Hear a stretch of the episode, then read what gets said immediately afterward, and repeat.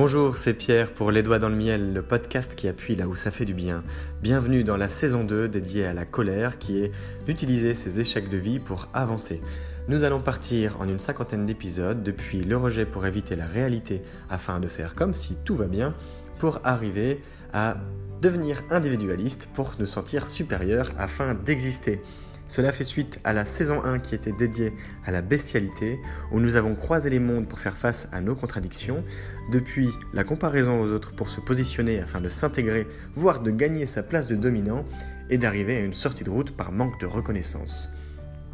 Ici, nous allons parler de murs, d'échecs, de violence, de destruction, de guerre psychologique, de lassitude, de solitude, de perte de repères et de choses avant tout extrêmement personnelles. Pour nous accompagner, nous aurons un générique qui nous rappelle que la vie à sa manière se consume et qu'elle se consume en fonction de ce qu'on y met. Et ce podcast est dédié à y mettre un peu de miel, un peu de bonheur, un peu de sucre, de choses qui sont plaisantes. Néanmoins, à vous de savoir l'apprécier. Et pour ce faire, nous aurons l'honneur d'avoir le rappeur Lotfi qui nous a dédié, eh bien, la musique qui nous servira de générique.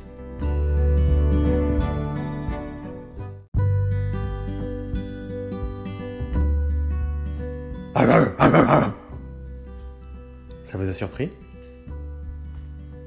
C'est qui ce taré? Vous vous êtes senti attaqué? Ne dit-on pas que la meilleure défense, c'est l'attaque? Au même titre que L'épisode précédent mettait en avant que la meilleure attaque, c'est la défense. La meilleure défense, c'est l'attaque.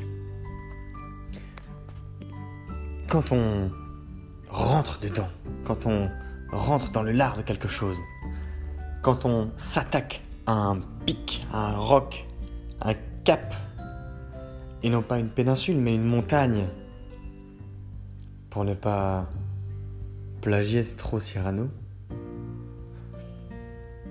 Eh bien, on fait face, on fait front, on se lève face à la tempête qui arrive. Et on se dit, je suis là et je t'attends. C'est une technique employée par énormément d'animaux, énormément d'animaux les hippopotames, les rhinocéros, les lions, les gnous, les éléphants, pour défendre leur territoire, même lorsque c'est un petit rien qui s'approche, ils chargent. Et parfois sans crier gare, c'est-à-dire que bien souvent les animaux ont des signes, nous-mêmes avons des signes des gestes rituels pour euh, dire attention, là je suis sur la sur ma garde et je vais te rentrer dedans si tu fais un pas supplémentaire. Tu ne t'approcheras pas. Eh bien là, pas le temps. Pas le temps, c'est la nature qui crie. Elle ne parle pas, elle s'affirme, elle charge pour tuer, qui plus est. Avez-vous déjà vu une maman rhinocéros qui trotte avec son petit et qui se fait charger par un éléphant. Un éléphant d'Afrique énorme, imposant. Avez-vous déjà vu un cheval manger une oie? Un étalon se faire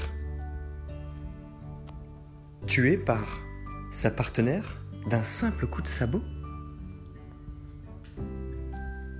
Quand c'est chasse gardée, c'est chasse gardée. Eh bien, là, pour aller affronter les éléments d'une partie de notre passé qui ne nous fait clairement pas du bien tant qu'on n'appuie pas dessus, il faut savoir parfois emprunter les deux cornes du taureau pour effectuer une sorte de chevauchée fantastique. Et tenir bon. Et que même si jamais on devait se retrouver au sol, on retourne au front. L'image de la tempête que je viens d'employer qui était assez spectaculaire si vous aimez imaginer des tempêtes, pourquoi pas On ne parle pas du petit grain ni de trois soufflettes de vent, mais bien de la tornade qui arrive. En réalité, cette tornade, elle est déjà passée. Elle est déjà passée puisque c'est un échec de vie vécu. C'est une expérience. Ça a été un, un essai. Un essai qui ne s'est pas soldé par ce que l'on peut appeler une victoire. C'est-à-dire que il y a eu un trou supplémentaire dans la raquette. En réalité, ça créé une défaillance dans votre système, dans votre comportement. Votre comportement désormais, à cause de cette expérience, il est biaisé. Imaginez quelqu'un qui, toute votre vie, vous dit La ferme La ferme C'est pas possible. Vous finirez vraiment par la fermer. Et le jour où cette personne disparaît, eh bien vous faites quoi? Et vous continuez à la fermer. Tant que vous n'aurez pas réussi à passer le cap de la compréhension des mécanismes qui régissent votre attachement, ce musellement, ce cadenassage de votre parole, alors votre liberté est biaisée, votre liberté est en cage. Vous pouvez vous épanouir pleinement dans une cage, mais ce, ça, ne sera jamais selon l'immensité des possibilités que peut réserver la vie. Et quand on parle de réserve, effectivement, c'est une réserve extraordinaire puisqu'elle est sans limite, sans fin. La seule limite, c'est un potentiel. Est-ce que j'exploite mon potentiel ou non? Eh bien, pour mieux exploiter ce potentiel, pour mieux envisager un futur, pour mieux envisager de se construire, pour mieux utiliser son échec de vie pour avancer, il s'agit d'aller au front. Il s'agit de se faire violence, oui. Il n'y a pas besoin d'être secoué dans tous les sens, vraiment physiquement. En revanche, ce qui va se passer à l'intérieur, sur le plan psychologique,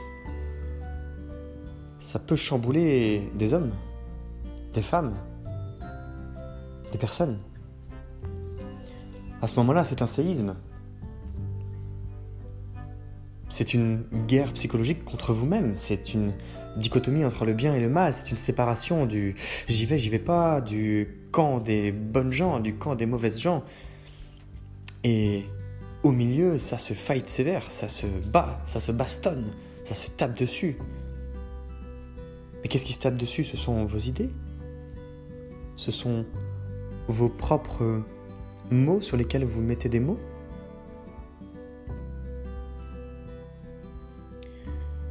La difficulté, elle est d'arriver à mettre les bons mots sur ces mots. La bonne sémantique pour décrire ce que l'on ressent. Profiter de développer son intelligence émotionnelle à l'occasion pour émanciper un champ lexical autour des émotions, autour de ressentis, autour de sensations, pour les retranscrire, pour les transcrire même tout simplement, de différentes manières, afin de compléter un tableau qui, à, à présent, eh bien, devient une œuvre d'art, quelque chose de clair, une sorte euh, d'établissement dans lequel vous commencez à comprendre comment sont agencés les placards et là où vous servir quand vous avez besoin de quelque chose. Vous avez une pièce, mais si je vous demandais de me dessiner une pièce, une pièce euh, d'habitation, vous feriez quoi? Vous feriez un carré? Un rectangle? On pourrait aussi dessiner un triangle, un rond, ou alors même mettre une pièce avec 800 côtés, après tout. Où est la limite? Eh bien, dans notre tête. Alors, pour attaquer la face nord, la face la plus difficile, il s'agit d'être préparé, certes, il s'agit de s'être équipé, de s'être positionné même. Mais ensuite, il faut y aller. Il fut un temps où les armées pouvaient se construire et se déchaîner d'un jour à l'autre. Il est des batailles spectaculaires qui se sont déroulées en un éclair. Prenons ne serait-ce que pendant la guerre mondiale, où l'armée allemande a fait ce qu'on appelle la Blitzkrieg, la guerre éclair. En quelques jours, la France, là, tombée. Eh oui, ça c'est ce qu'on appelle une claque dans la gueule. Mac Tyson à nouveau. Tao KO Sauf que là, on se relève pas, il y a. Bon, l'idée n'est pas de se dire que dans la vie, on meurt à chaque fois qu'il nous arrive quelque chose de mauvais. Ce serait effectivement un peu embêtant et au bout d'un moment, euh, il faudrait vraiment qu'on soit des saints pour qu'il reste des gens en vie. Donc là n'est pas le propos du sujet. Il est au point de dire que quand on veut vraiment chercher, aller chercher un sujet, on s'attelle à l'affronter. Et l'affront n'est pas nécessairement quelque chose de violent. La connotation d'un affront est violente. C'est celle d'une bataille, c'est celle où on fait face à la manière d'un soldat qui part en guerre. On peut aussi se battre avec des livres, on peut se battre avec des idées, on peut se battre avec de la douceur, on peut se battre avec des mots doux, avec plus de sensualité envers ses propres mystères d'ailleurs. Repensez encore, si vous vous en rappelez, si vous l'avez écouté, à cet épisode où je vous ai partagé l'image du boulet. Le boulet, tel un bagnard, est attaché à, la cheville d'une personne. C'est très lourd. C'est impossible de courir avec. À moins d'avoir un petit boulet. Dans ce cas-là, c'est juste chiant. Et ça n'a pas beaucoup de sens. Mais bon, bref. Si ce boulet, il pèse lourd dans votre tête, le jour où vous arrivez à en faire un allié, alors c'est un boulet qui ressemble à une fusée. Et vous êtes tiré par ce boulet. Si vous en faites des plumes, de l'air, alors il sera léger, il saura vous accompagner.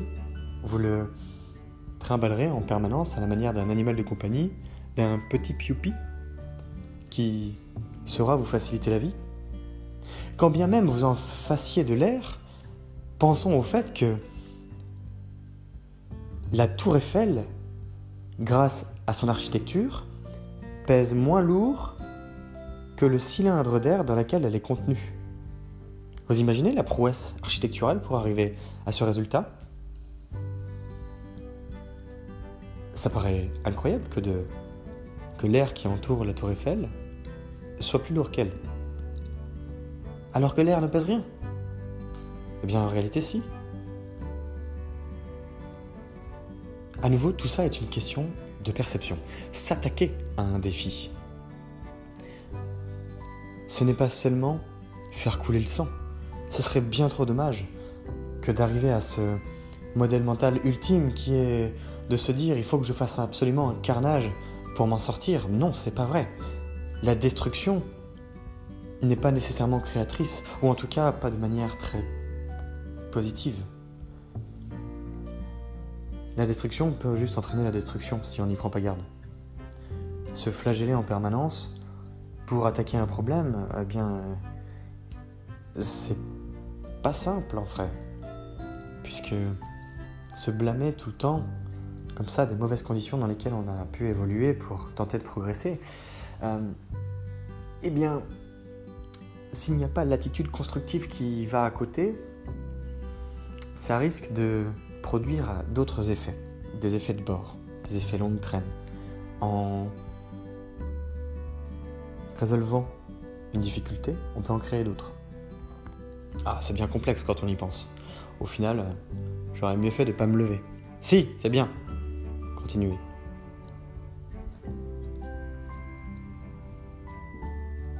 Dites-vous bien que, pour repenser aux tout premiers épisodes, une abeille, lorsqu'elle se sent attaquée, pour se défendre, elle défend aussi son écosystème, sa famille, son groupe. Elle pique, mais elle ne pourra piquer qu'une fois. Son dard restera planté, de telle sorte qu'il pourra diffuser en permanence du venin, mais cela arrachera une partie de l'abdomen de l'abeille qui en mourra. Nous n'avons pas besoin d'en arriver là. Nous n'avons pas besoin de se sacrifier, pas de cette manière. Et nous n'avons pas besoin de sortir le barreau d'honneur, quoi qu'on y reviendra bien plus tard, pour attaquer au moment où nous allons mourir. En tout cas, ce n'est pas à la manière de jeux vidéo comme un Call of Duty où on peut se retrouver par terre et on a 10 secondes avant de mourir pour désinguer l'adversaire.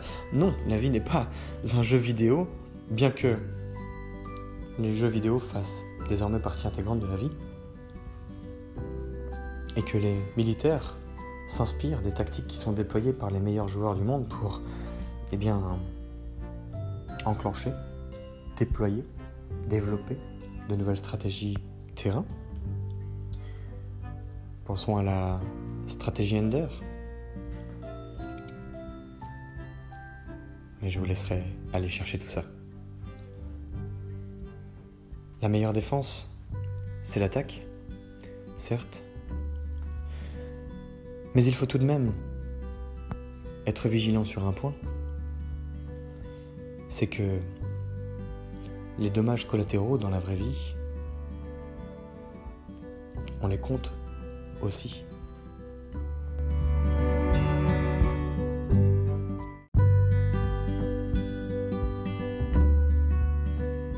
Je vous invite à partager les idées qui vous sont venues pendant l'écoute de ce nouvel épisode du podcast Les doigts dans le miel.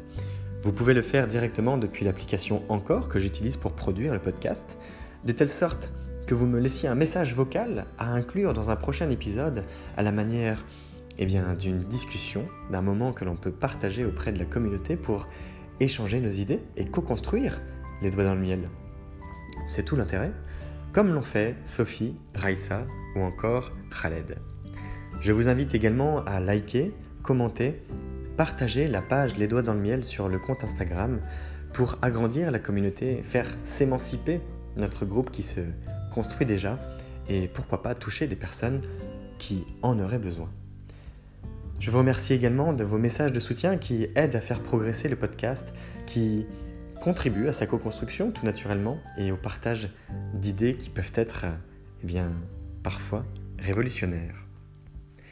C'est Pierre, les doigts dans le miel, le podcast qui appuie là où ça fait du bien. Je vous souhaite une belle journée.